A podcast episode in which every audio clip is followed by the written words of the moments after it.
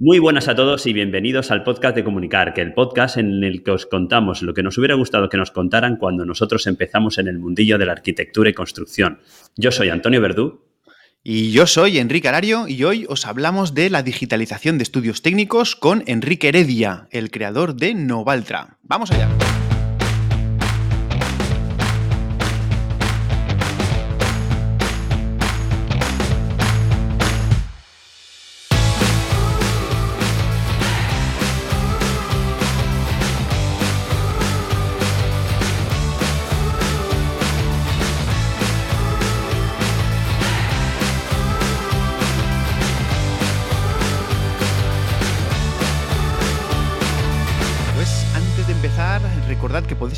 De las novedades de Comunicar, si os suscribís en comunicar, eh, comunicar.com barra suscríbete y que si te interesa patrocinar el programa, pues oye, que puedes entrar en comunicar.com barra patrocinar, ahí tienes todas las opciones que tenemos preparadas y nada, estaremos encantadísimos de que nos patrocines, evidentemente. Muy buenas, Antonio, ahora sí, ¿qué tal? ¿Cómo estás? Ahora sí, pues mira, estaba aquí viendo porque no sé por qué no me deja meter los comentarios de los de, la gente que nos está siguiendo ahora mismo en YouTube, no me deja meterlos directamente y estaba aquí viendo un poco a ver qué estaba pasando. No, pero es que tienen que ser los de abajo. Estarás en comentarios, pero tienes que irte, a ver. No, no, no, no tengo Al chat privado, sí, sí, sí, al, chat. No aparece. Ah, no, al chat no, a comentarios. Es verdad, no están entrando. No sé por qué, fíjate que no nos deja, pero bueno, vamos a dejarlo. Alguna cosa rara habré tocado por aquí que no nos deja. lo has roto, lo acabamos de estrenar y ya lo has roto. Bueno. Bueno, pues vamos a ello. Estamos lunes por la tarde emitiendo en directo. Lunes por la tarde, exactamente. Con suscriptores en directo, muy buenas, un saludo muy especial a los eh, ahora mismo 10 usuarios que están ahora mismo viendo el programa en directo en YouTube. Eh, ya sabéis que si queréis, si queréis participar en, los directos de Comunicar, tenéis que estar suscritos, comunicar.com barra suscríbete. Eso es. Así que, y tenemos otra novedad más, ¿no? Pues mira, antes de pasar a eso, Enrique, lo que voy a es a, saludar a la gente que tenemos aquí a Carlos Martínez, que está por aquí, Luis Miguel, entiendo, Guirao, Víctor Manuel Ocaña, Miguel Peniagua, ¿no? No, Paniagua, Paniagua, Manuel Antúnez y Luis Alises, o sea que por, por darles por lo menos, alguno más hay, ¿eh? estos son los que han dicho algo. Ayer estrenamos por la tarde, ayer lanzaste una bomba, ayer enviaste un mail eh, diciendo a los suscriptores que teníamos hoy grabación en directo esta tarde y al final dejaste ahí, ¿no? Como que ya poníamos en marcha el canal de Telegram y ¿qué pasó? O sea, yo estaba con mi mujer, Enrique, cuadrando pues el banco ayer por la tarde y no más que estoy al móvil, kitty kitty mensaje, mensaje. Y, yo ahí, ¿dónde está Antonio? ¿Dónde está Antonio? Que no hace nada porque Telegram era tuyo. Sí, sí, pues ya te digo yo que es que estaba cuadrando y no podía parar. Y la verdad es que un éxito. Casi 70 o 70 personas tenemos ya en menos de 24 horas metidos en el canal de Telegram de Comunicar. O sea, vamos. Una pasada. Muchas gracias Muchísimas a todos. gracias a todos porque es una pasada. Que, estamos súper, súper, súper contentos. Sí, ya te digo.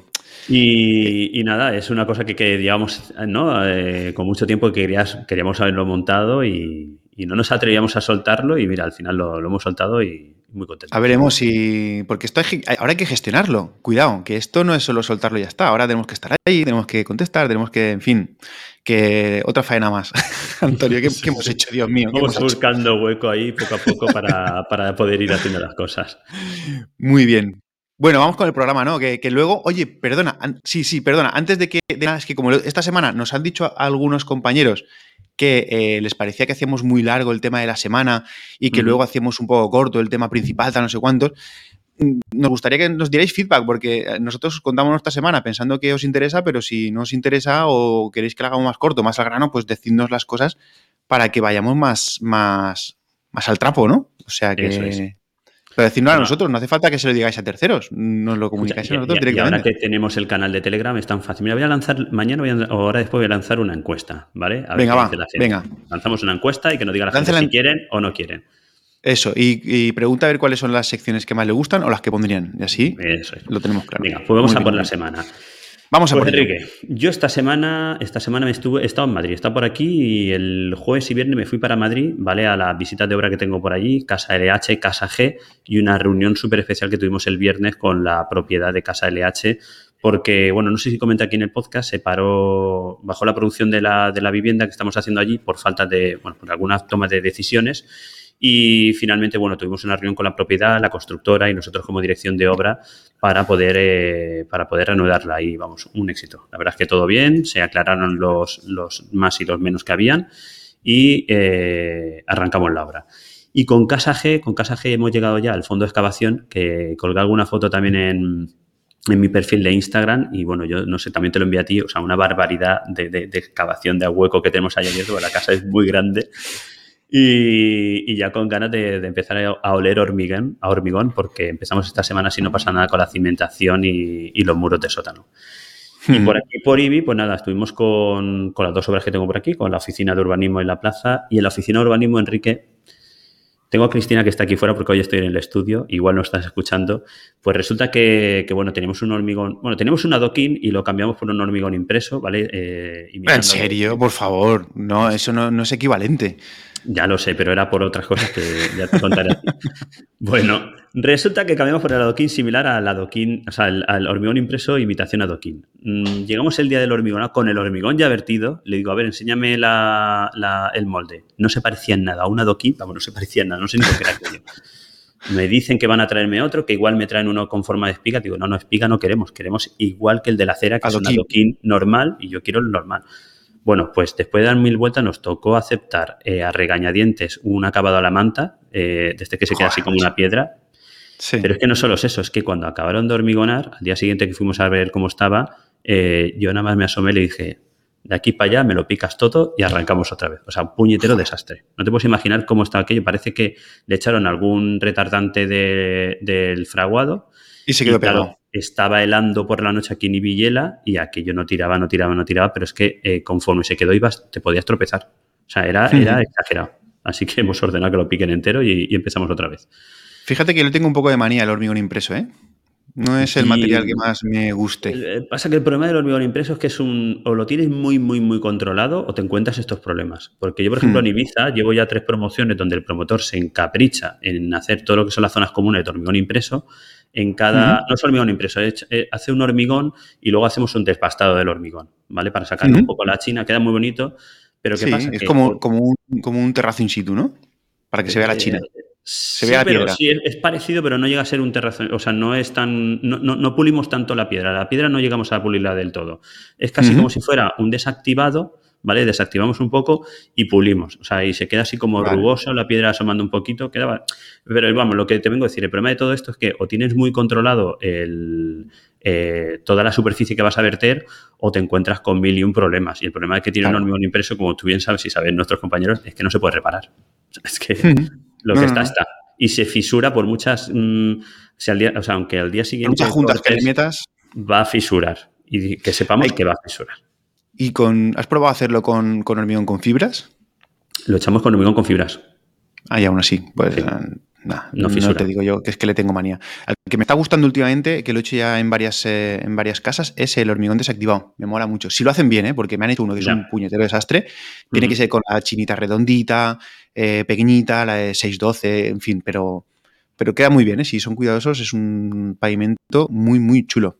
Sí, yo, mira, fíjate, en la plaza de la iglesia todo el pavimento que llevamos es hormigón desactivado y bueno, ya nos harán varias muestras y la idea es, eh, a mí también me gusta.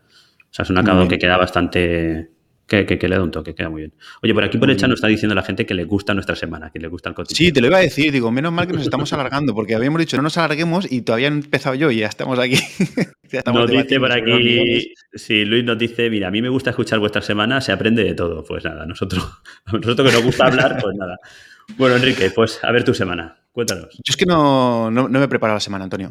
Así que me No, porque es que básicamente la semana pasada, porque estamos el lunes, la semana pasada eh, fue prácticamente en Mallorca que me tiré dos días de, de echar 16 horas al día entre vuelos y reuniones y luego cena con eh, proveedores y historias, eh, que por cierto, no se cena mal allí en Mallorca, estuvimos en un restaurante muy chulo. Yo creo que en España no se cena mal en ningún sitio. No, no, no, que va, que va. Allí cenamos súper bien. de hecho, le, mando un saludo a, Chevy de, de, Ótima, que no sé si nos está escuchando, pero vamos, un una invitación muy interesante.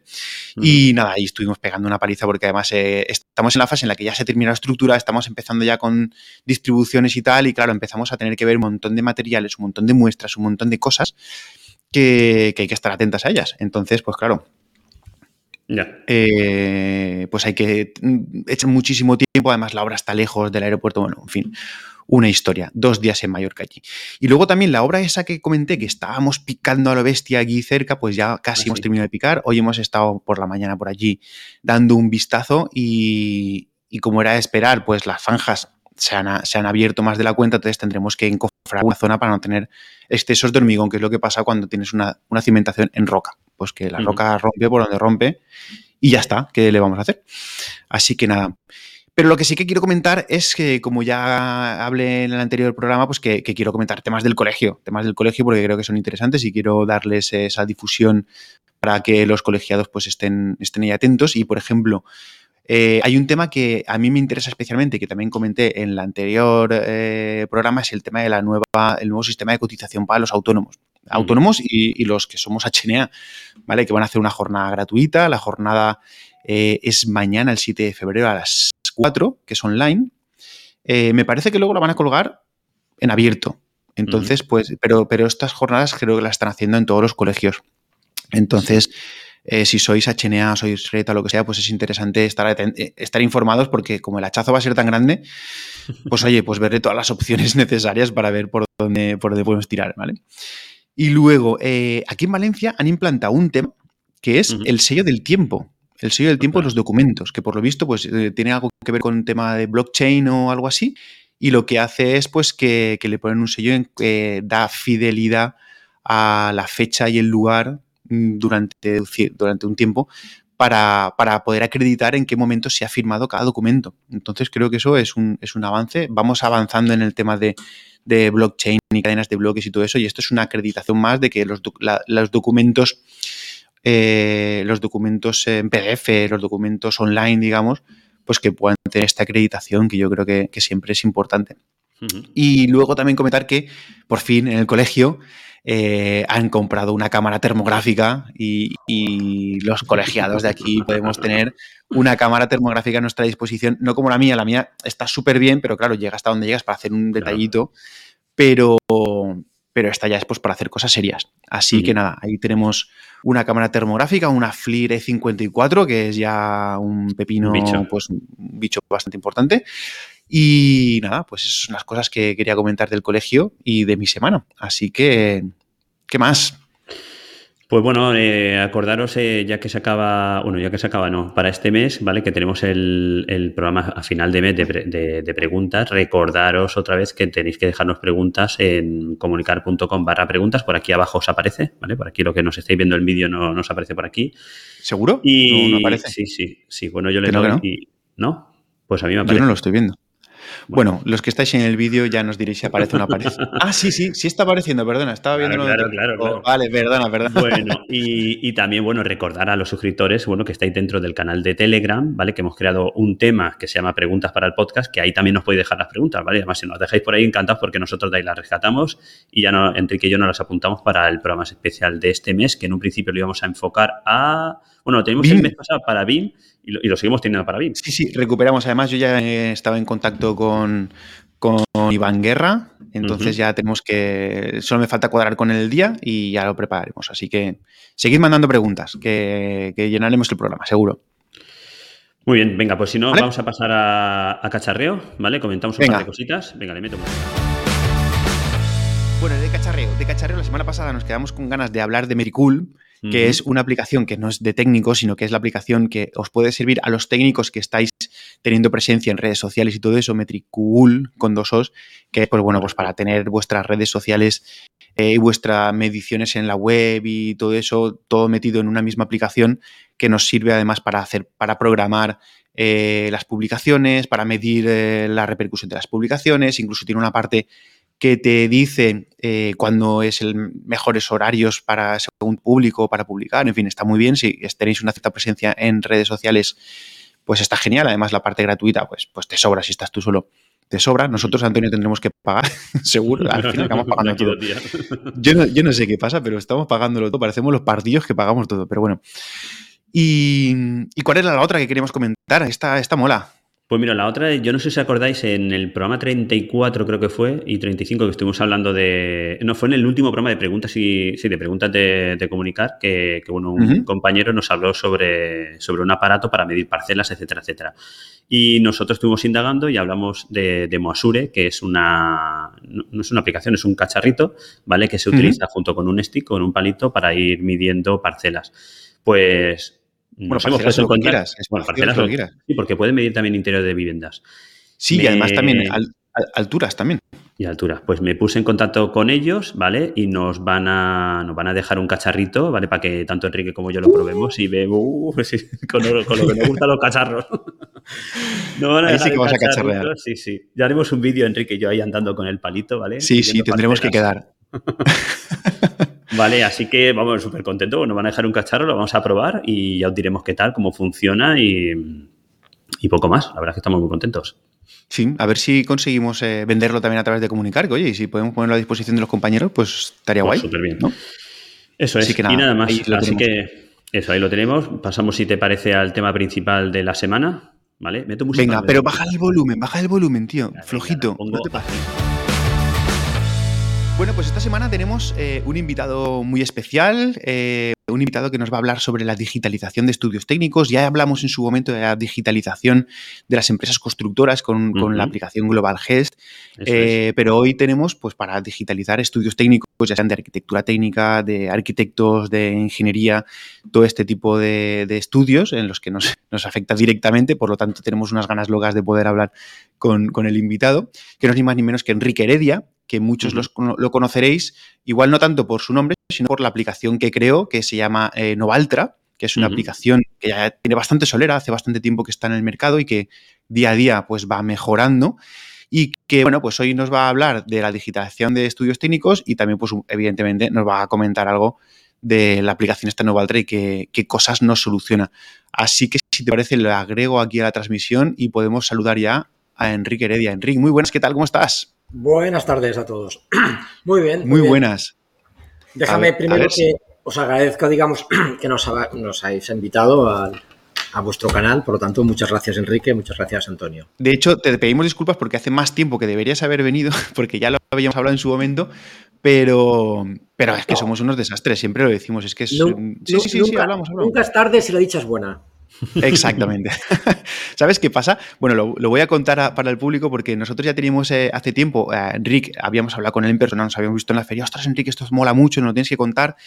Y lo habíamos ido dejando y ido dejando, pero de repente, pues, eh, Iván Camaño va y lo entrevista en su, en su podcast, en, Aparejador Iván, y dijimos, mierda, se nos ha adelantado Iván.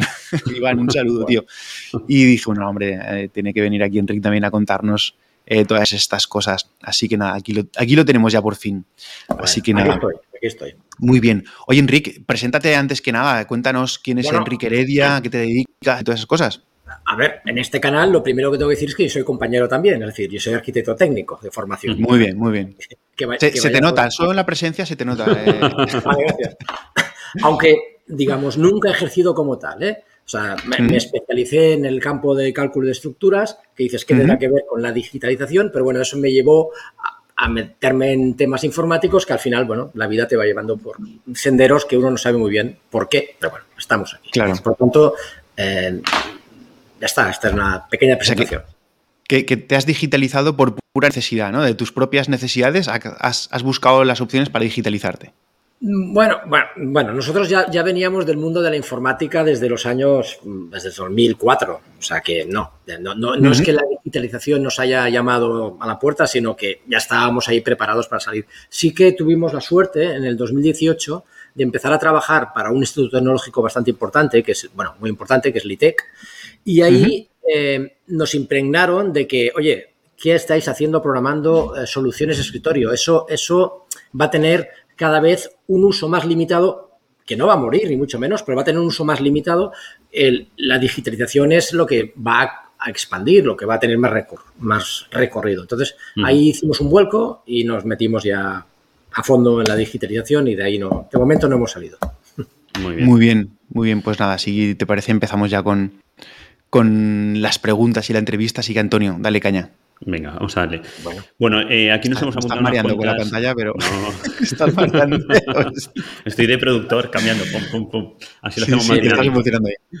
Necesitas unos botoncitos, ¿eh? ya lo sabemos necesitas unos botoncitos. a mí me gusta. Al final compraremos la rodela, la pondremos aquí y iremos pinchando directamente, que ya lo sabes tú. Bueno. todo esto, todo esto, los que estáis escuchando el podcast, es que estamos, claro, como nos estamos viendo en vídeo y tenemos público en vídeo, pues estamos aquí cacharreando. Si lo estás escuchando en podcast, pues disculpa por estos comentarios, pero, pero bueno, pásate al vídeo de vez en cuando también, en canal de YouTube. Sí, te puedes escuchar el podcast y vernos luego el vídeo. O sea, Comunicar.com barra YouTube. Eso es. Bueno, Enrique, muy buenas tardes y, nada, vamos a, vamos a ver qué, no, qué nos puede comentar. Como he dicho Enrique, o sea, la, queríamos hablar hoy de la digitalización de los estudios técnicos y lo primero que quería preguntarte es eh, de qué hablamos cuando hablamos de digitalizar un estudio técnico. Vale, a ver qué nos comentas tú. Me gusta la pregunta porque alguna que otra tecnología, si lo hubiéramos hecho, hubiéramos hecho así desde el principio, iríamos por otros caminos también. ¿eh? Vaya. Y no, no, nada. Vale, dicho esto, Em, si lo buscas en la RAE, no, te, no te alumbra demasiado el concepto de digitalización. Por lo tanto, cada cual entiende un poco lo que quiere. Pero en el fondo, en el fondo no es más que un aprovechamiento de una serie de tecnologías, básicamente basadas en Internet, no todas, pero básicamente basadas en Internet, que poco a poco nos van a, a conducir a trabajar de una manera más colaborativa, a tener un acceso inmediato a la información y ir reduciendo el volumen de papel. No, eliminando, pero reduciendo el volumen de papel. Por lo tanto, digitalizarse es una oportunidad más para optimizar los procesos. Que si se toma en ese sentido, bienvenido sea. Pero evidentemente una cosa más rápida, más potente, mal empleada, pues ahonda en el error, ¿no? Por lo tanto, no nos va a solucionar nada que no planteemos de inicio. Por lo tanto, es una herramienta que va a potenciar lo que hagamos bien por no, por no explicar la segunda derivada, digamos. Bueno, explicar todo lo que quieras explicar, ¿eh? aquí el programa es tuyo. Explica todo lo que quieras. Bueno, esto es lo que se entiende. Dentro de una oficina técnica, un despacho de arquitectura técnica o de arquitectura, pues, pues hay un montón de procesos que la digitalización pues, nos debe ayudar. esos, esos procesos mm, centrados en producción de proyecto, no. Es decir, por ejemplo, el Word el Word en el escritorio, pues yo lo uso, no uso el Word online. Podría usarlo, pero no, no, lo preciso, porque yo no hago habitualmente un documento colaborativo entre varias personas. Pero, pero hay trabajos, bien sean de gestión, de coordinación, trabajos de seguimiento, por ejemplo, de obras, que por definición no las tienes en el despacho. Em, sistemas también de, recopilación y seguimiento de edificación existente. Pues todo eso mm, o, lo tenemos en un, en un sistema remoto que nos facilite el acceso, pues en la tablet, el teléfono eh, o cualquier ordenador, o, no somos capaces de acceder a ello. Entonces, en definitiva, la digitalización es sistema de fácil acceso, colaborativo y y aprovechamos ya la ocasión para hacer sistemas de fácil análisis. Hmm. Esta es la visión más y más. Del, que se puedan obtener datos y, tener conclusiones ¿no? de esos datos que se obtienen. Claro, pero nunca obtienes una buena respuesta a una mala pregunta. Por lo tanto, lo primero es la pregunta. Primero es saber qué datos y cómo se deben recoger. A partir de ahí podemos hacer, podemos, digamos, hacer minería de datos. Claro, al final es al final es también una, una, comunicación asíncrona, ¿no? Que explico yo en algunas ocasiones que tenemos la comunicación que es síncrona, que sería te llamo por teléfono y en ese mismo momento me contestas. Y la asíncrona sería el dato está ahí, cuando lo necesites, en ese sitio es donde lo puedes coger. Eh, esto nos va, nos va a cambiar un poco el paradigma como trabajamos y es, oye, mándame, no, mándame, el mándame va a desaparecer. Ahí, entra y cógelo. Debe, debe desaparecer. Es, tenemos un, un sitio común donde se suben y se, y se auditan las cosas. O sea, pues ya está. no, no. Y claro. lo que también hay que aprovechar, em, pero es una cuestión de, de, orden, de centrarse en un canal. Que no te entre un WhatsApp con un mail, con una llamada, con un, con un, recado en el LinkedIn y dices, bueno, ¿dónde estoy? es, Eso es la parte, digamos, mala de la digitalización, porque esa parte va a depender de nosotros. y dicho de paso, dentro de esta revolución 4.0 donde estamos todos, el eslabón más débil soy yo, eres tú, somos nosotros.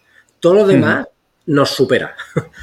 Por lo tanto, somos nosotros los primeros que tenemos que saber acotar y usar bien las herramientas. Si unificar, unificar los inputs, los espacios de input, los espacios de bandejas de entrada de información para no tener que ir locos por dónde he entrado esto que nunca sabes, hostia, ves, no, te lo mandé por mail, no, no, te lo mandé por WhatsApp, no, no, te lo mandé por mensaje de no sé qué. Claro.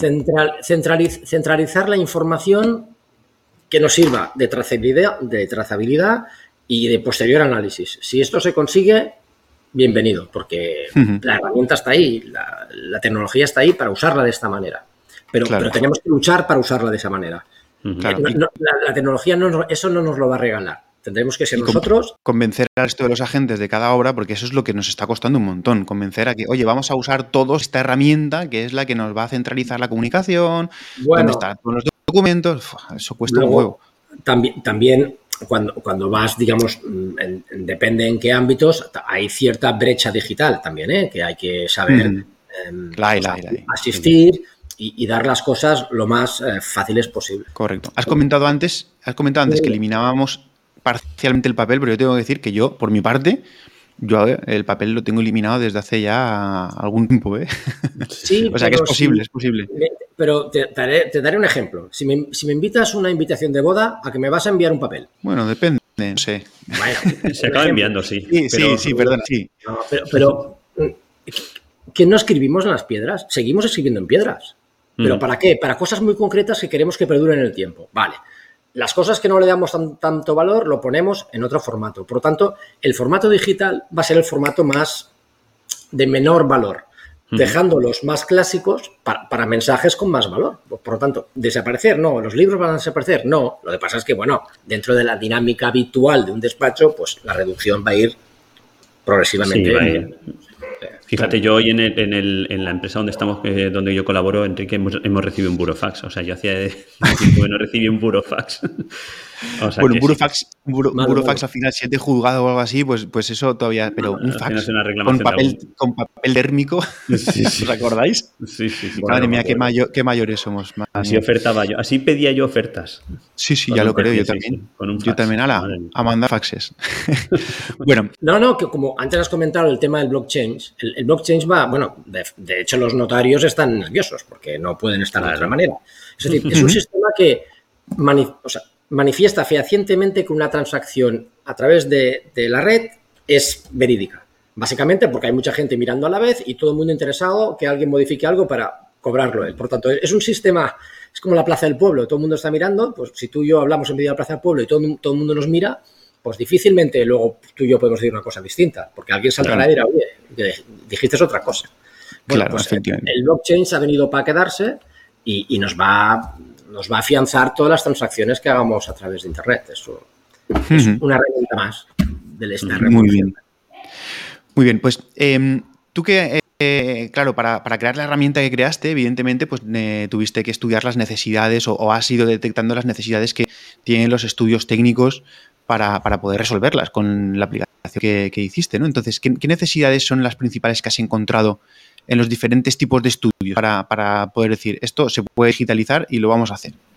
Bueno, tanto estudiar sí, porque pues atiendo y me lo miro e intento analizarlo, pero nosotros somos también un estudio, es decir, que eh, estamos metidos dentro del, perfil del cliente.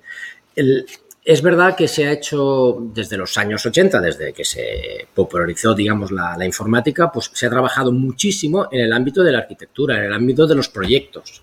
Ahí está muy trabajado.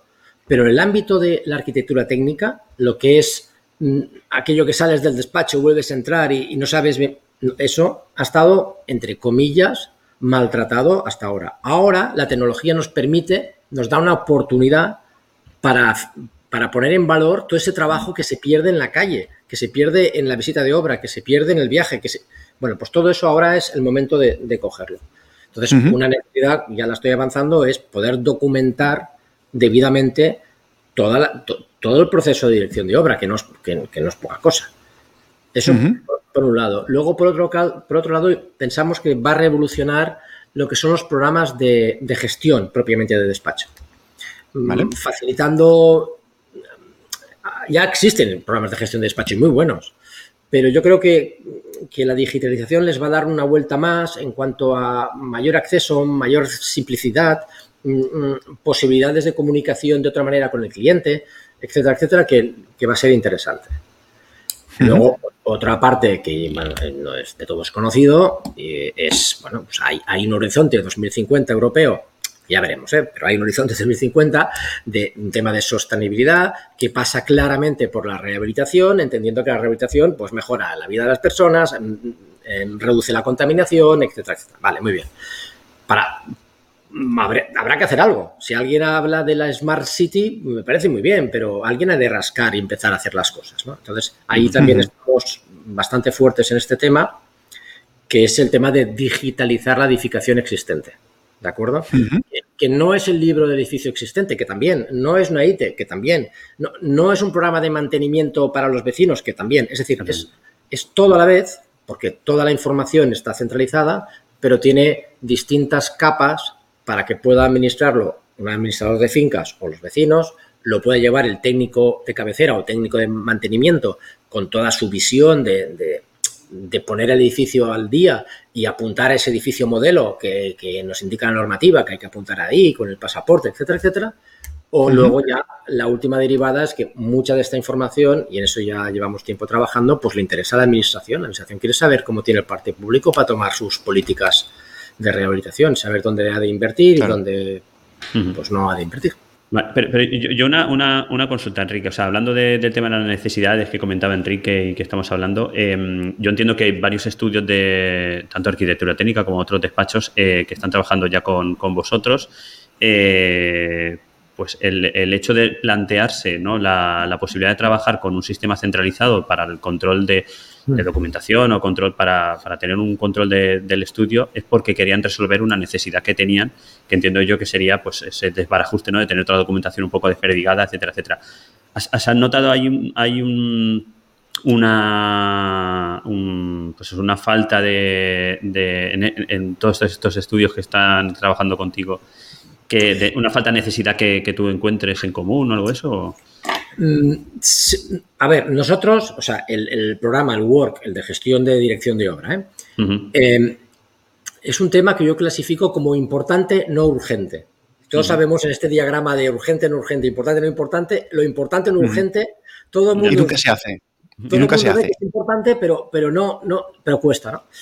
Em, tenemos un dato bueno y un dato malo. Eh, bueno, malo el, dato malo es que nos gustaría tener muchísimos más clientes de los que tenemos a día de hoy. El dato bueno es que el 90 y, no sé si el 95, 98, 99% de, la, de los clientes que usan el, usan el work renuevan. Lo cual, eso nos da una alegría. Dices, bueno, no son tantos como uno quisiera, pero están renovando todos. Bueno, pues genial. Eh, es una decisión que cuesta porque, bueno, yo yo cuando pasé de la agenda de papel al Google Calendar, pues aún la he hecho de menos, porque hacía un croquis y no sé qué, y esto ya, pues no puedo. Bueno, entonces pierdes cosas, pero ganas otras. Entonces, mm, digitalizarse para dirección de obra no significa que te van a salir las obras más fáciles. No, lo vas a hacer mucho mejor. Eso sin duda. Entonces, si tu mentalidad es ir como un cohete, eh, pues, a veces ir un cohete es no, hacer muchas cosas. Pero si realmente necesitas, quieres documentar, y, yo, vamos, lo recomiendo en el sentido de que luego el trabajo aflora y es importante porque el cliente mm, rara vez valora algo que no ve. Si ya cuando lo ve ya mira para otro lado, pues imagínate. Entonces, poder documentar y explicar y, y mostrar toda la implicación y trabajo que conlleva una obra es, tiene un valor por sí mismo. Y luego ya no digamos por cuestiones más legales de posibles demandas a futuro. Vamos, eh, si tú documentas mínimamente lo que estás haciendo y lo que haces lo haces bien, tienes, tienes un cierto seguro. No, una garantía, pero tienes un cierto seguro. Pues puedes editar tu labor, ¿no? Digamos, eh, tú has, muchas veces se, se, queda en el aire, ¿no? He dicho esto, pero ¿dónde está? Esto que... No, no, no, no, no. El, sistema permite que involucrar a terceros, mm, permite mm, seguimientos que no mentimos, es decir, los técnicos, y yo el primero, mentimos muchas veces por, por, por inocencia. ¿Esto está Mm. bien? Sí, está bien. No, no, no, no está bien. Lo asumo. Bien no. Porque que estuviera bien, tendríamos que haber cumplido esto y esto que yo no lo he podido verificar. Por tanto, ah, pero, pero seguro que está bien. Bueno, ya, ya veo que seguramente que sí. Y mira, mira qué tan seguro estoy que lo asumo. Pero no te digo que está bien, porque no puedo, técnicamente. Claro. No es lo mismo. Asumir No, que, que- claro. No, que- no es lo mismo. Es, un matiz muy, muy, importante. Es un matiz muy claro, es que si no, el, abogado de la parte contraria te saca los colores. Te dice, pero usted hizo este ensayo, este ensayo, este ensayo. Y dices, no, pues eso lo pone en la normativa, lo sabe usted. Y dices, "Eh, pues sí, pero es que no se suele hacer. Y ya, ya te ha pillado. Está muerto. te has jodido. Claro. Sí, sí, sí. Hombre, entiendo que esto de la, de la digitalización también, eh, uno de los temas que entiendo que es súper importante es pues, el, el poder hacer lo que estás comentando, la trazabilidad de las órdenes, la trazabilidad de lo que se ha dicho, la trazabilidad de incluso el control de los materiales, todo ese tipo de cosas, la digitalización a los técnicos que tenemos que hacer esos controles y que no están en nuestra mano, porque al final pues nosotros vamos, no, no estamos diariamente en la obra y hay materiales que entran, se colocan y, y salen prácticamente y tú a lo mejor lo han hecho en el periodo en el que tú, en que, el que has hecho dos visitas de obra. Claro. Todo ese tipo eso- de cosas entiendo que también ayudan bastante eh, gracias a la digitalización de los estudios Bueno, de arquitectura por, por- por eso podemos dar paso al autocontrol del constructor y que nos documente el autocontrol a través del sistema. Por Que es, tanto, lo que vamos es una de las novedades del código estructural. Esto, esto una, el autocontrol. Dos, la recepción de materiales. Por ejemplo, el código técnico, desde su origen hasta la última revisión, no, no ha tocado un párrafo maravilloso que dice que el constructor recabará de los suministradores toda aquella documentación de proyecto, bla, bla, bla, y que luego se lo da a la dirección facultativa, concretamente al director de ejecución de obra. ¿Qué tenemos que ir nosotros detrás? Si tenemos Claro. un sistema que le dice qué papeles debe recoger y, y el constructor pues los pone, los adjunta y nosotros ya lo estamos viendo. Entonces, Claro. eso- es- este tipo de sistema es importante. Claro, yo eso me lo he preparado con unas carpetas, sí, yo me lo he preparado con unas carpetas compartidas y tal, para que lo vayan subiendo a esas Claro. carpetas, pero al final entiendo que digitalizar también significa facilitar esto que yo hago un poco a pinrel. Bueno, Pues- lo- pues lo- lo- en, en principio lo facilitas en el sentido que, que luego puedes reportarlo, que tienes unas alarmas, que puedes analizarlo, que bueno, eh, eh, es un poco más cómodo, claro. Fíjate que, hay algunas de las aplicaciones de que digitalizan en parte la construcción, que uno de los grandes hándicaps o uno de los grandes eh, como frenos eh, que tenía la gente a la hora de usarlas, precisamente que dejaban demasiada constancia de cuándo se hacían las cosas, porque sabes que en este país, bueno, y todos lo hemos hecho, ha habido muchísima costumbre de al final de la obra rellenar eh, una documentación que se tenía que haber ido rellenando durante la ejecución o por ejemplo temas de libros de incidencias o libros de eh, que cuando había algún problema, hostia, tengo que rellenarlo. Entonces en papel es muy fácil porque dices, esto se hizo hace tres meses y lo firmas y, y nadie... Pero claro, en el momento en el que pasa publicación, la trazabilidad de tiempos en las que se ha hecho las cosas es importante y eso era uno de los hándicaps que me contaba algún otro eh, creador de aplicaciones que estaban teniendo, que los técnicos no querían que se acreditara tan fidedignamente cuando se han hecho las cosas. Fíjate tú. Qué fuerte. A ver, el libro, el libro más perdido es el libro de órdenes. Es, el libro que más se pierde. Pero, Sí, pero por eso no lo, por eso los informes, yo no, por lo pero, menos. a ver, por eso digo que, que- que el eslabón más débil de toda esta cadena somos nosotros. Nosotros. Y, y- y nuestra mentalidad. Que las nuevas generaciones ya suben de otra manera. ¿eh? Yo quiero pensarlo así y creo, creo que va por ahí. Pero es que no nos queda más remedio. Es decir, ya, ya- ya estamos, ya dejamos trazabilidad.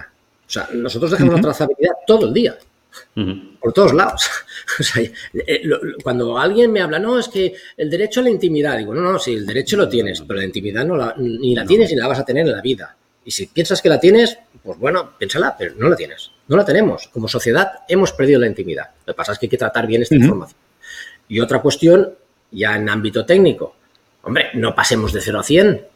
Si hasta ahora hacías dos papeles, pues oye, pues haz tres digitalmente, no hagas 50 digitalmente, por- porque cuando hagas la comparación, dices que antes trabajaba menos, claro.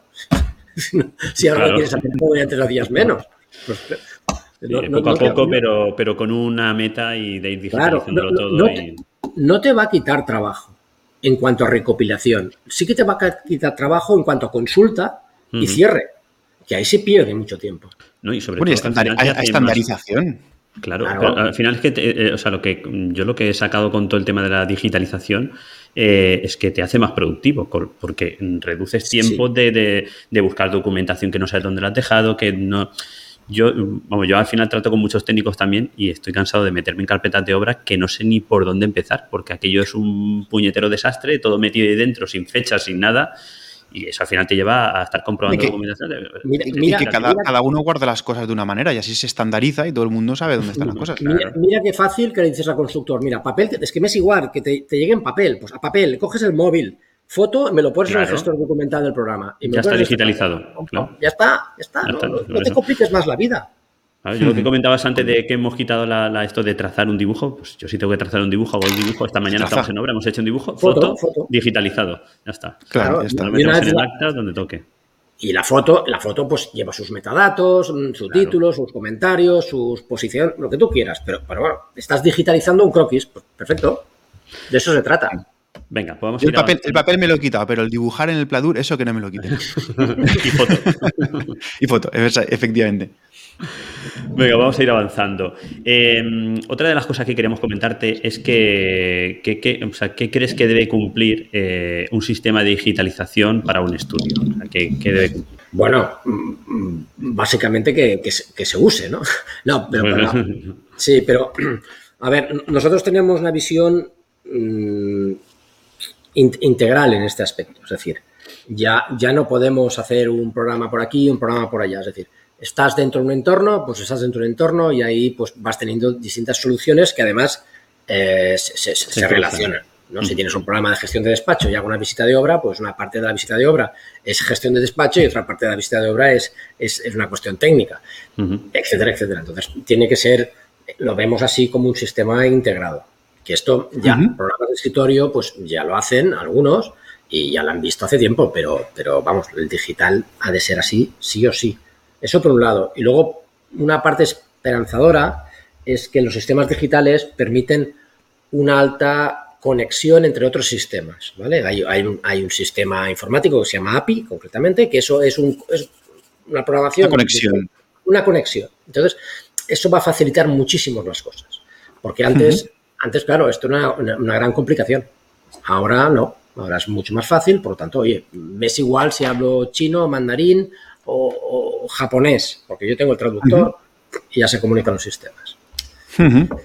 hay, una pregunta que yo creo que está medio contestada, la tenemos aquí apuntada, pero eh, más o menos yo creo que la tenemos contestada, que es ¿qué, buscamos con la digitalización de los despachos? ¿no? Más o menos con lo que hemos ido diciendo, creo que estaría respondido, pero si quieres completarla de alguna manera, el que buscamos con esta digitalización de los despachos.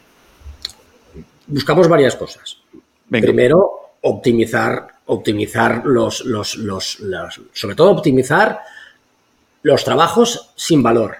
Eso hay que optimizarlo, pero vamos, ya, ¿vale? Porque es que ese trabajo no te aporta nada. O sea, que si yo pierda tiempo haciendo la factura, no aporta nada. Lo que aporta es que yo pueda recuperar la factura, que hacer un abono, que, que, no se equivoque. Eso sí, pero, pero si no, entonces todos los trabajos que no tienen valor hay que, hay que optimizarlos al máximo y la digitalización nos va a ayudar bastante con esto. Bueno, yo, creo que lo que comentábamos también es que, bueno, que al, final la digitalización nos ayuda a que, como cada día nos movemos más, por ejemplo, yo, Enrique y yo estamos todo el día de aquí para allá también con las obras que las tenemos en diferentes, en diferentes zonas.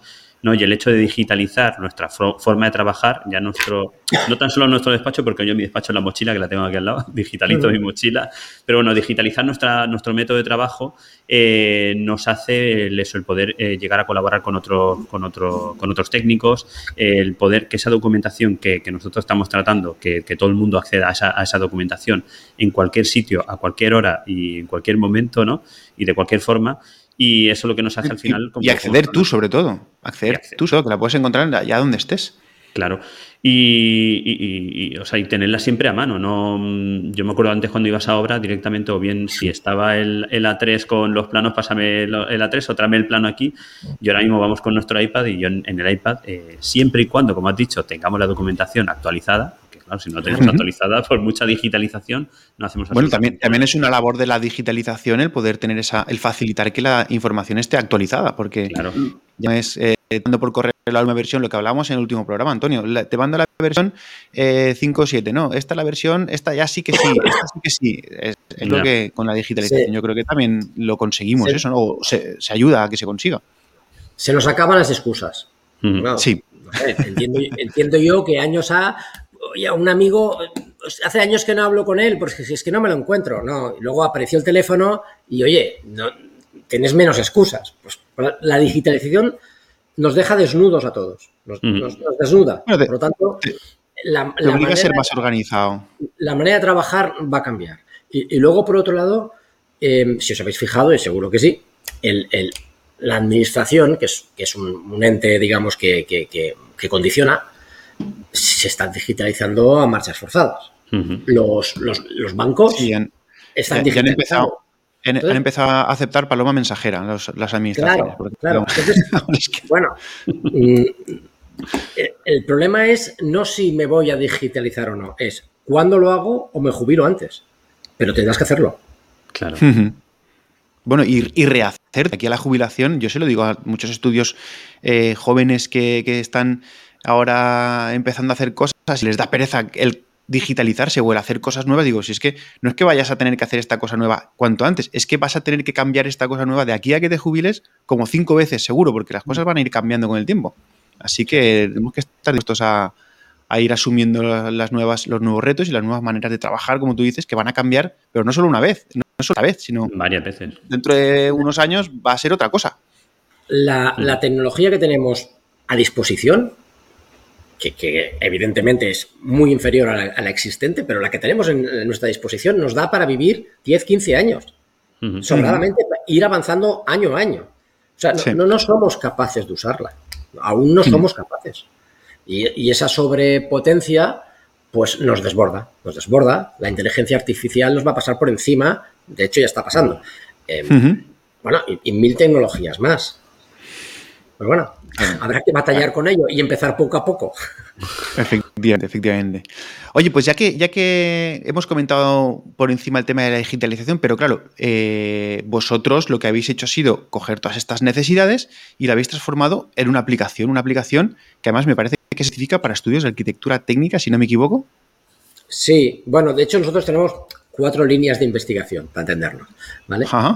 una es que, es un programa que ya es histórico, que se llama Plus, Plus de cálculo, y es un programa de, esencialmente de cálculo de estructuras, de elementos muy simples, pero que intenta em, enfocalizarse hacia el técnico no especialista, es decir, alguien que necesita un pequeño cálculo, pues le sea amigable y, lo pueda sacar. Es, Para mí, por ejemplo, que no sé hacer bueno, No, para, cualquiera, es que, es que no, no, todos tenemos que saber de todo.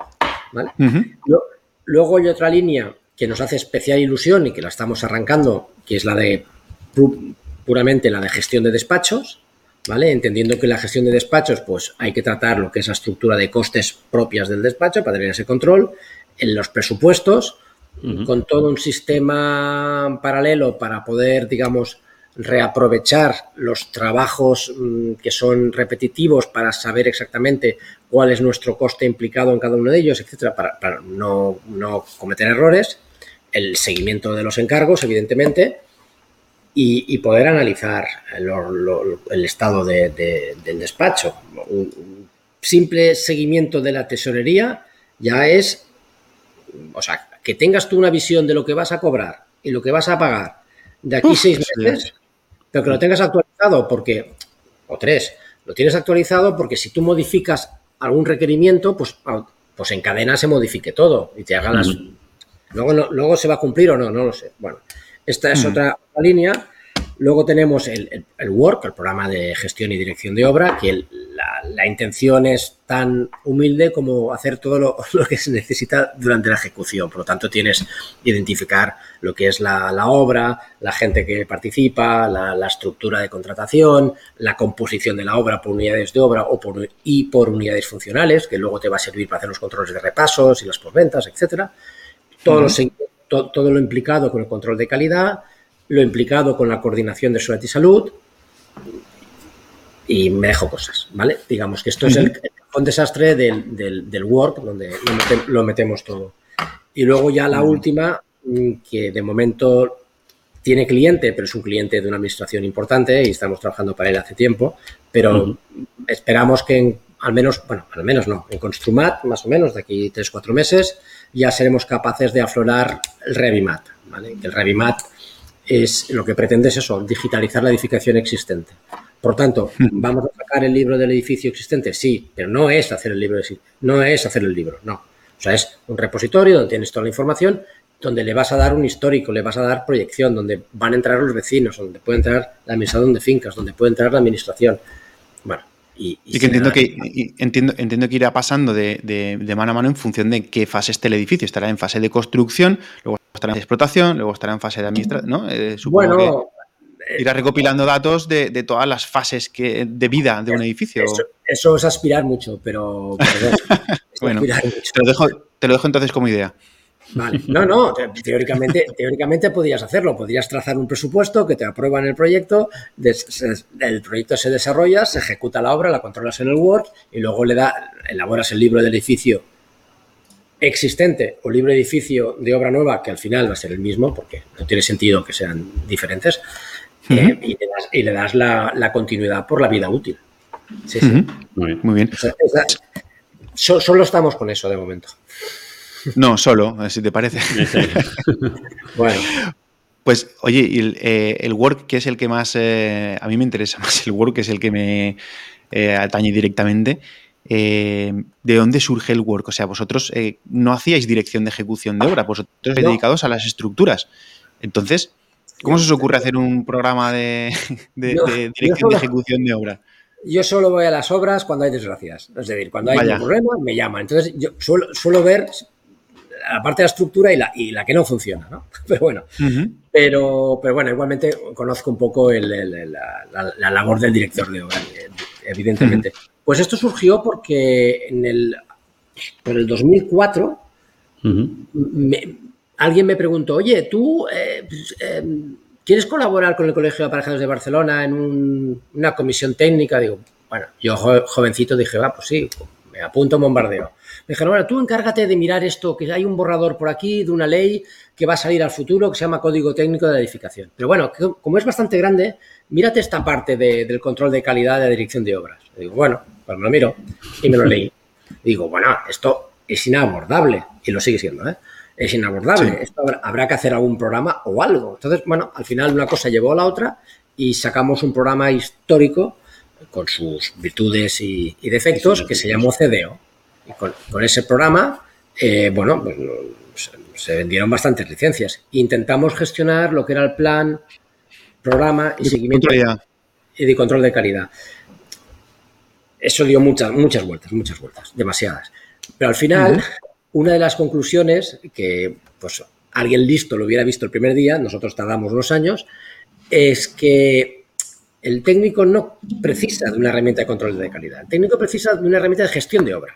Y dentro de ese concepto, pues puede hacer control de calidad u otras cosas. Entonces, bueno, hostia, esto hay que darle la vuelta. Vale, pero vino el 2008 y una, serie de circunstancias que no nos permitió, digamos, levantar la cabeza más o menos hasta el 2018, que empezamos ya pues a, volver a arrancar con cierta seriedad. Entonces, el work se fundamenta en las cenizas de, unos cuantos fracasos anteriores. Y eso nos da pues, una fortaleza, digamos, no, tenemos una cimentación superficial, sino más bien tenemos unos pilotajes bastante bajos, bastante profundos. Eh, bueno, y esperemos que, bueno, que esto vaya dando sus frutos. ¿Nos quieres contar un poco las funcionalidades que tiene para, para ver qué? Sí, a, grosso, modo, pues puedes llevar desde el anexo al libro de órdenes a las visitas de obra, a tener la información centralizada de la obra, a tener un gestor documental de toda la obra con la organización de carpetas que le convenga al usuario y además jerarquizadas y con permisos para unos y no para otros, etcétera. Toda la cuestión relacionada con el control de calidad, tanto de recepción como ejecución, como obra, terminada, que básicamente es documentar los, ensayos. Y en breve sacaremos, bueno, está hecho, pero está a punto de aflorar eh, todo lo relativo al coordinador de suerte y salud. O para dentro, de Work, todo dentro, de Work. Sí, sí. Para el que, el que hace esa labor, o la dirección facultativa que, aunque lo sepa o no, tiene responsabilidad, tiene responsabilidad pues también lo pueda controlar. Entonces ahí dentro básicamente hemos hecho un, un gestor de actas bastante potente en el cual hay un back office que te permite crearte, de hecho ya hay unas cuantas creadas, crearte tipo de actas, esas actas em, forman parte de los acuerdos que se toman en las reuniones de coordinación, ahí todo el mundo firma, luego depende qué puntos se firmen, pues puedes incorporarlo en el seguimiento, entonces el seguimiento simplemente verificas que lo que se ha acordado se está cumpliendo o no se está cumpliendo, estas, estas cositas. Y luego Eso del seguimiento me resulta muy interesante porque muchas veces se dicen cosas y luego que se tienen que comprobar a, las, a los dos meses. Oye, hemos dicho esto y dos meses, mm, a ver cómo te acuerdas de todo lo que has ido diciendo. O sea, que esa parte me llama mucho la atención. Bueno, luego, tanto en las visitas como. Bueno, el libro de órdenes creo que también, sí. Pero sobre todo en las visitas, pues tú puedes abrir temas. Abres un tema, un tema es todo aquello que quieras concretarlo en algo concreto. Una indicación. Y, le das un estado y le das un avance. Entonces, visita, visita, vas avanzando, vas cambiando de estado, por lo tanto, tienes los históricos de, todas las cosas. Más cositas. que puedes tener, tienes el libro de órdenes metido dentro del Work también. Sí. Con sus firmas y con todo. De... Sí, pero ojo, tenemos el anexo al libro de órdenes. Hasta, ah. que, no salga, hasta que no salga el decreto, el bueno, el decreto, ¿es un decreto? No, es un reglamento. Hasta que no salga el reglamento del ministerio, eh, no, el tema digital se puede tolerar, pero, pero legal, legal no es. Pero eso es como estamos haciendo la gran mayoría, creo yo, que en la primera anotación del libro de órdenes decimos, eh, a partir de ahora vamos a utilizar actas, y en la segunda anotación decimos, he utilizado 27 actas, que se adjuntan, ¿no? ya está. Eh, a mí sí, me, parece perfecto. Pasa es que, digamos, algún día nos libraremos de consignar el libro y coger esa cosa de papel. Pero bueno, que tampoco incomoda. Pero evidentemente consignas el libro, anotas que lo vas a llevar de forma paralela y ya está, y lo llevas. De hecho, el, libro de órdenes lo tenemos abierto gratuito. Ah, bueno, ahora nos contarás, ahora nos contarás eh, qué, partes hay de, de Work y todo eso para, para todo el mundo. Ya, que estamos con el libro, el libro básicamente se emiten unas órdenes eh, que se especifica quién, quién, emite, quién emite la petición y quién la recepciona, es decir, normalmente alguien de la dirección facultativa hacia alguien de la constructora, y luego también un apartado menos agradable donde ponéis pues, incidencias, ¿no? Si hay una incidencia, pues ahí se anota que hay una disconformidad y eso va con la fecha y se va arrastrando, etcétera, etcétera.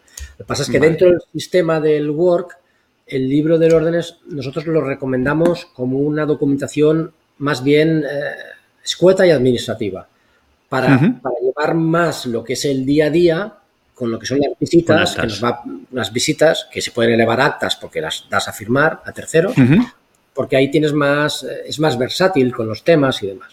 Y puedes, o sea que sería en paralelo dos tipos de anotaciones, unas que serían el libro de órdenes como tal y, en otras que serían actas, que sería más un diario de obra, ¿puede ser?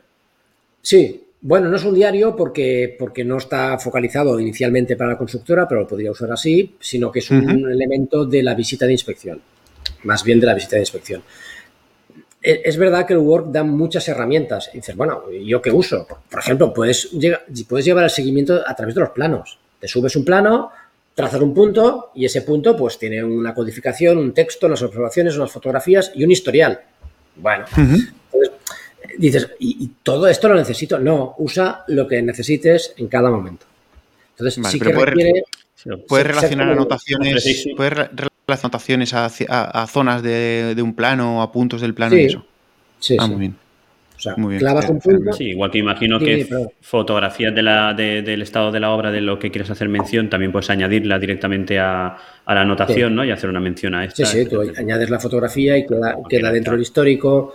Sí, sí, sí. Muy bien. Oye, vale, sí que al final perdona, ofrecéis un gran abanico de, herramientas ¿no? para el director de ejecución o para el técnico en obra y ya que cada técnico pues que utilice aquello que más adecua a su forma de trabajar. Correcto, por ejemplo, tenemos, tenemos checklist que no dependen del tiempo, que es una lista jerarquizada de cosas que, no es bien o mal, sino que además esa cosa se la puede requerir un tercero, él recibe la anotación, él entra...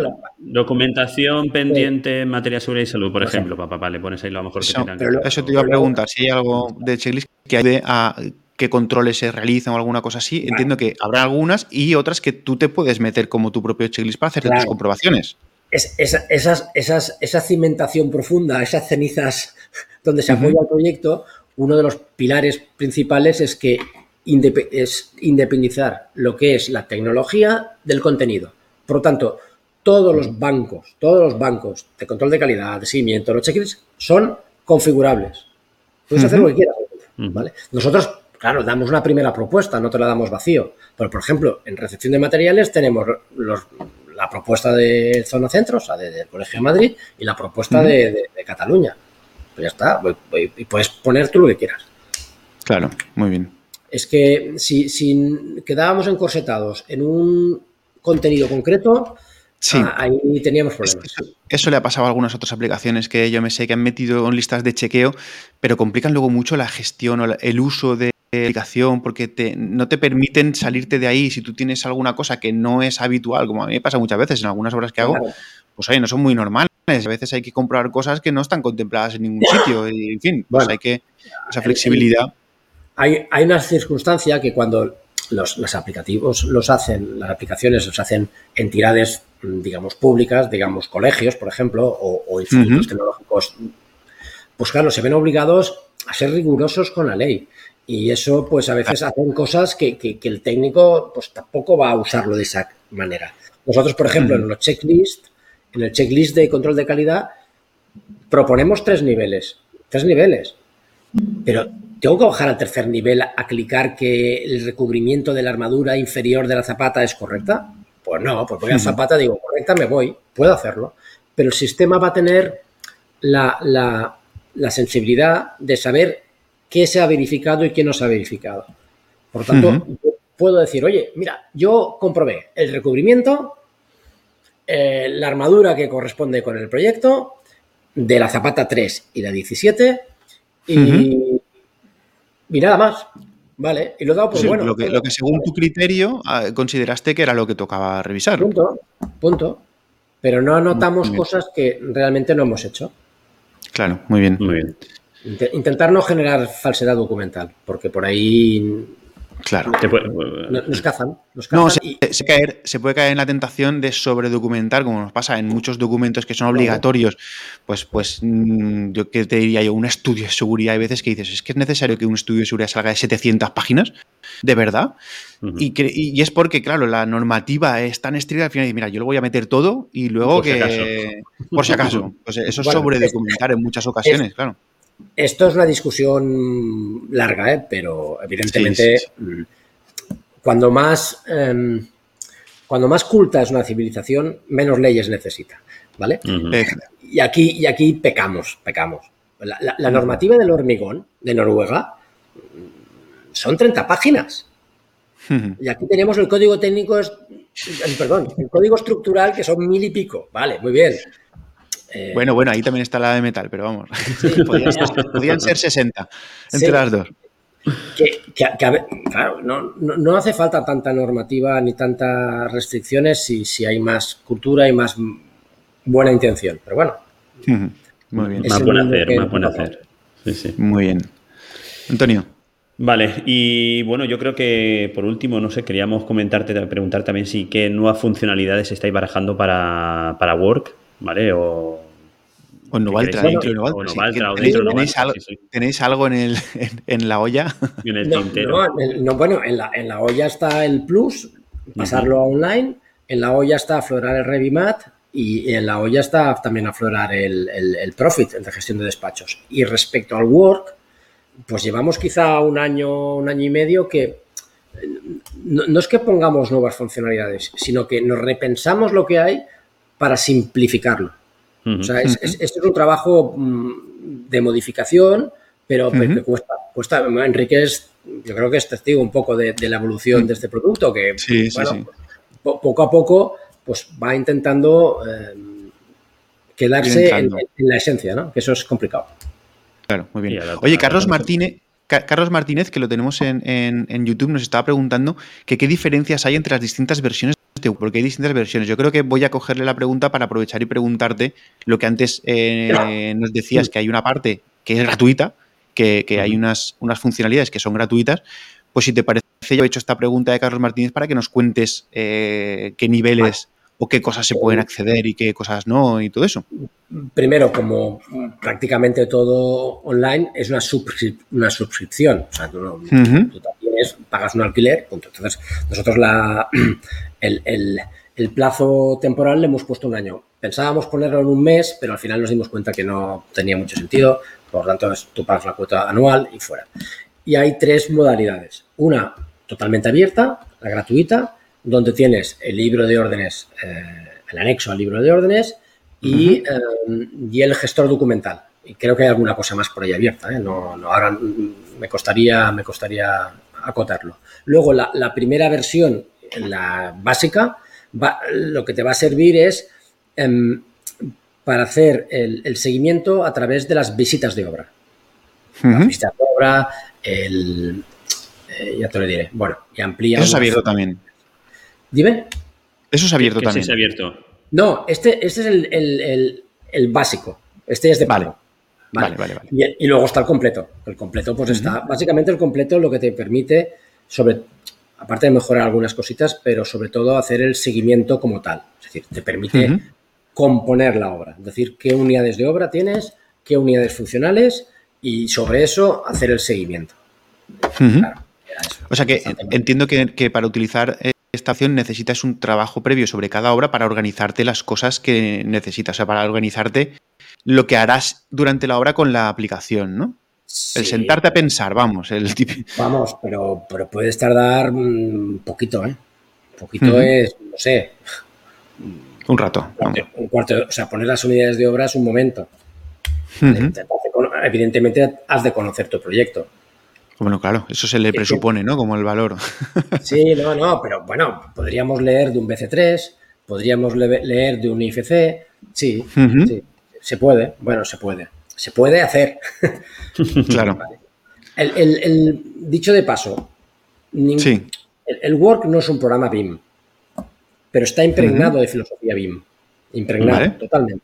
Lo único que le falta es ser capaz de crear un IFC o importar un IFC.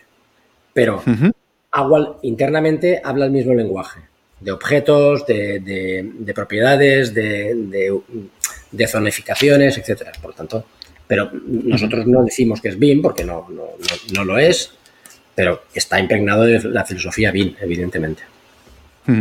Oye, yo creo, Antonio, yo creo que sería interesante, eh, no sé si Enrique eh, se, prestará o no se prestará, lo voy a atracar un poco, pero claro, ahora que hemos empezado a hacer masterclass, yo creo que, que sea chulo el meternos dentro una masterclass de Work que es específicamente para los usos que hacemos nosotros y que en un rato pues eh, navegue todas las opciones, que enseñe un poco cómo funciona y tal, yo creo que puede ser una buena opción. No sé si Enrique recoge, recoge el guante y se...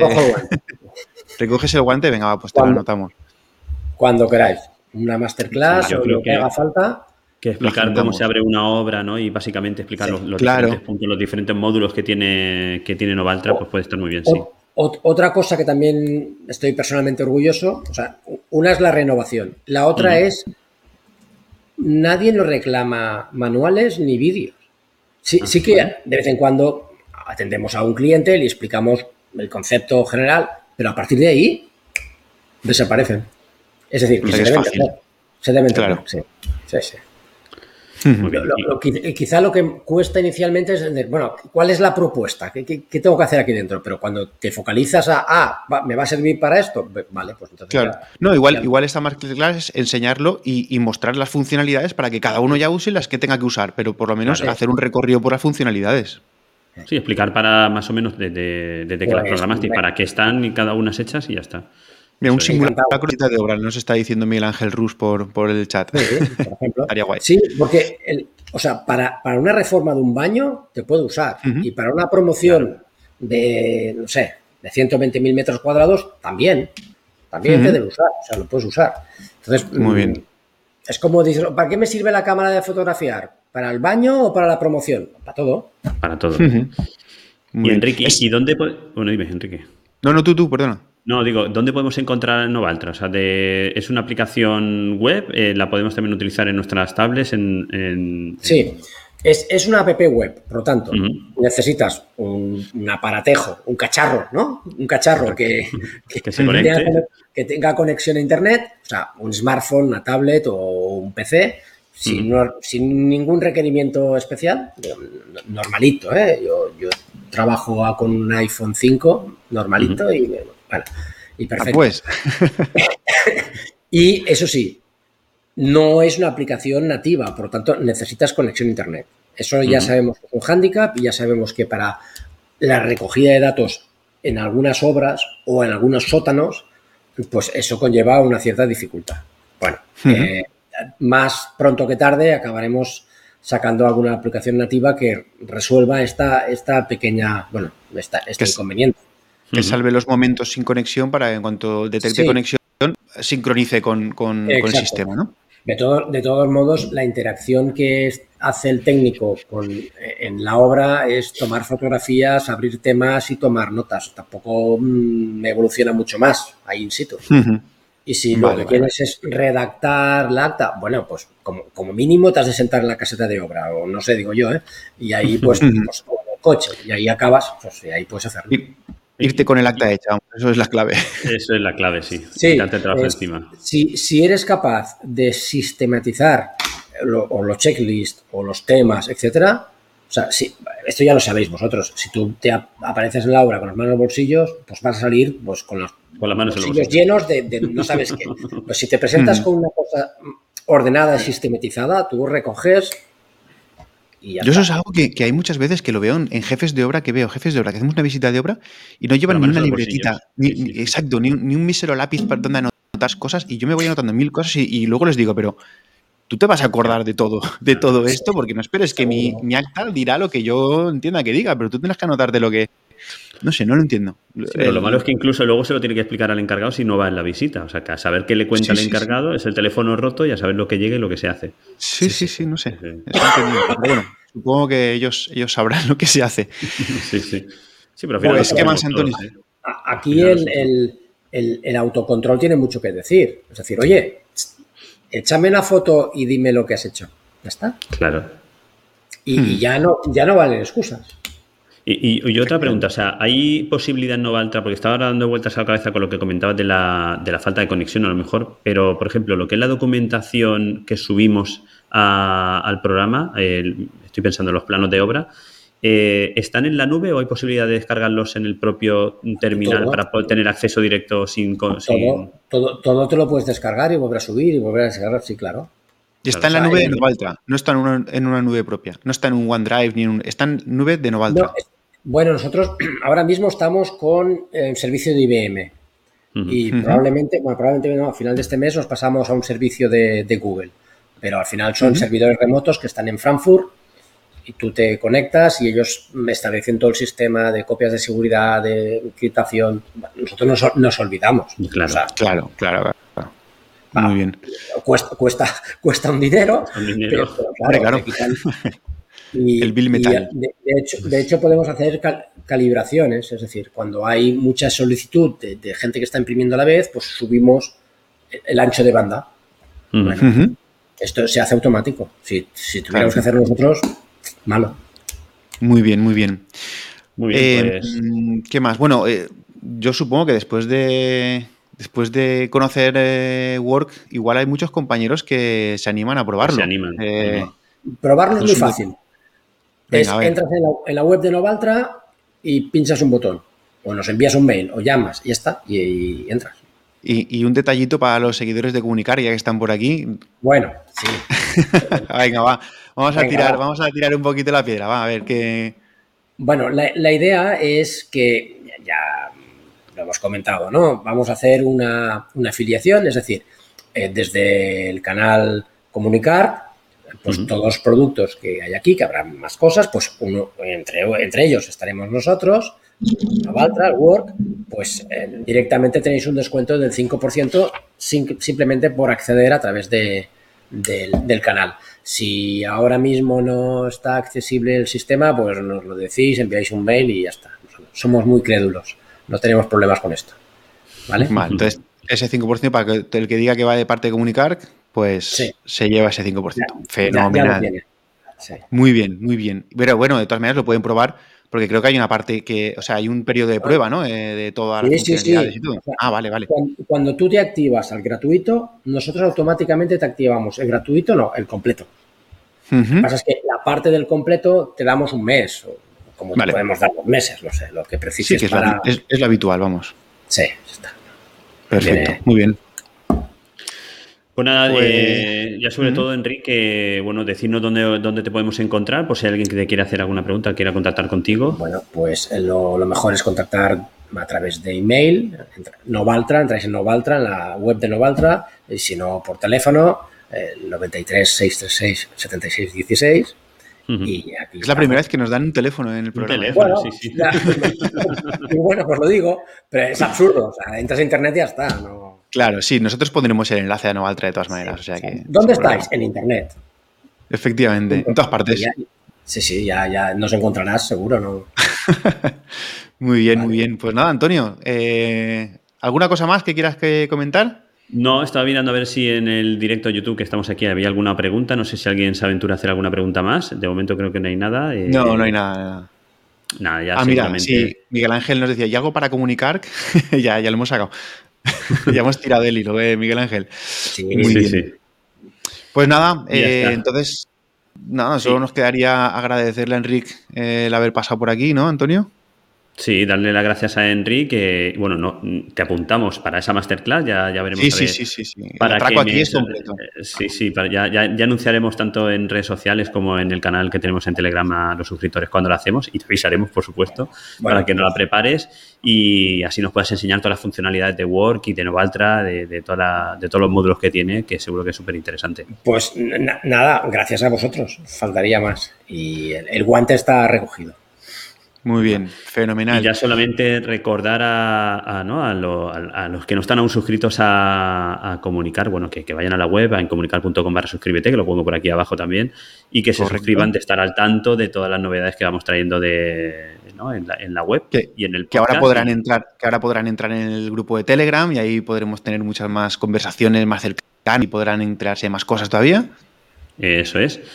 Y, bueno, que, para los que nos estén viendo en YouTube, pues, no, los que nos estén escuchando en podcast, perdona, eh, que sepan que bueno, que estas emisiones en YouTube las vamos haciendo también de vez en cuando, cuando podemos y podemos coordinarlo. Y, nada, ya iremos, ya lo colgaremos el programa en, YouTube para que, para que puedan acceder.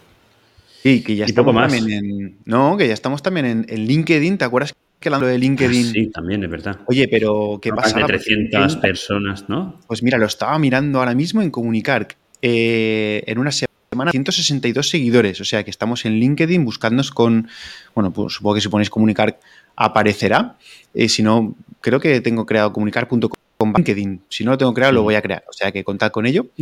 Y, también pues en Twitter, en Instagram, en, TikTok. En todos los sitios. Estáis en todos los sitios. En, YouTube. En YouTube, acordaos que siempre es comunicar.com barra lo que sea. Ahí podéis encontrar. Y, nada, poquito más, solo despedirnos. Así que, Antonio. Daros las gracias a todos y, nada, nos escuchamos el próximo programa o nos vemos en YouTube. Venga, adiós.